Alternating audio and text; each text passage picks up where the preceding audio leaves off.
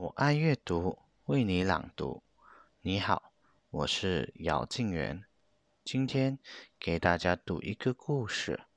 故事的题目叫《石头汤》，作者是琼·穆特。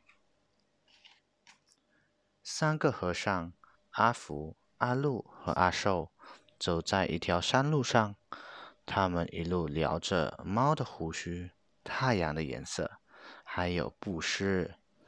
什么使人幸福？阿寿最年轻的阿福问。阿寿年纪最大，也最有智慧。他说：“我们去找找看。”一阵钟声把他们的目光引下山下，那里有一个村庄。他们站得太高，还看不清楚。他们不知道这个村庄曾饱经苦难。饥荒、洪水和战争让村民们身心疲惫。村民们不相信陌生人，甚至还会怀疑自己的邻居。村民们辛勤劳作，但从来只顾自己。村里有一个农夫，一个茶商，一个秀才，一个女裁缝，一个郎中。一个木匠，还有其他很多人，可他们相互间很少往来。当和尚们走到山脚下时，村民们早已躲进家中，没有人到门前来迎接。一看到和尚们走进村庄，村民们又紧紧地关上了窗。和尚们去敲第一家的门。没有人回答。接着，房里的灯灭了。他们又去敲第二家的门，结果还是一样。就这样，一家挨一家，一户又一户。这些人不知道什么是幸福。和尚们说：“可是今天，阿寿说道，他的脸庞像月亮一样皎洁。我们要让他们看看。”怎么煮石头汤？他们捡来些树枝，点起一堆火。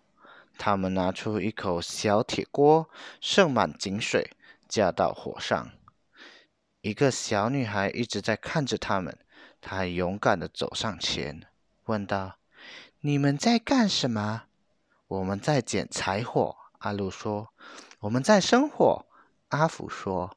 “我们在煮石头汤。”我们需要三块又圆又滑的石头，阿寿说。小女孩帮和尚们在院子里找石头，他们找到三个正好合适的石头，然后把它们放进水里去煮。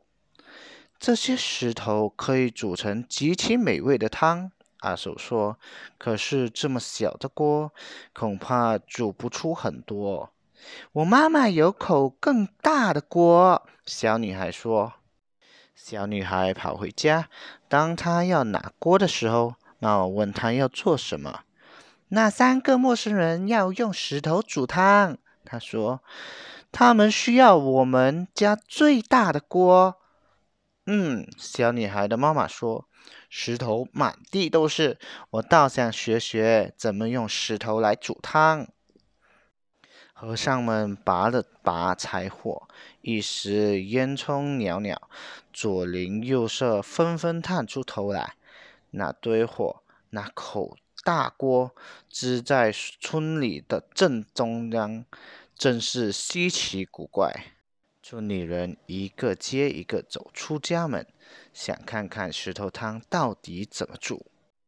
当然啦，煮传统风味的石头汤，加点盐和胡椒粉，味道会更香。阿福说：“不错。”阿路一边在巨大的锅里搅着水和石头，一边说：“可是我们没带。”我家有盐和胡椒粉。秀才说，他的眼睛睁得大大的，充满了好奇。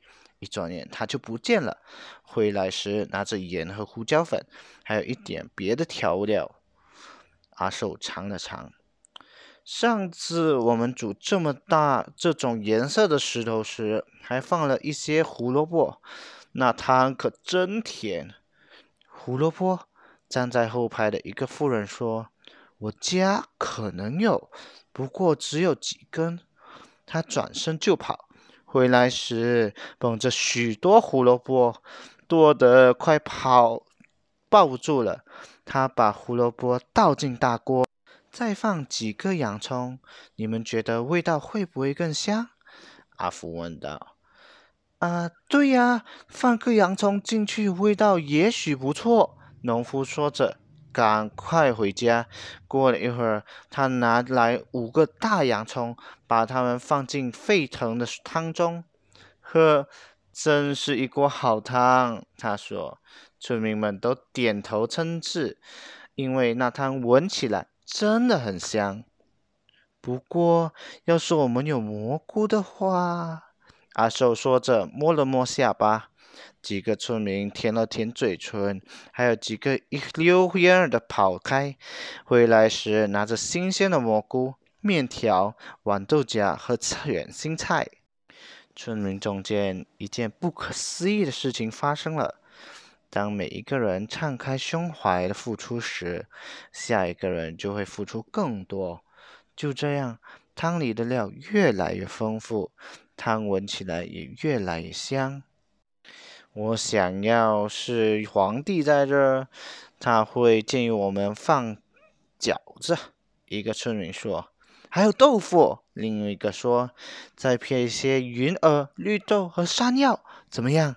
又几个喊道：“还有芋头、冬瓜和玉米尖。”另一些村民说：“大蒜、生姜、酱油、百合。”我加油！我加油！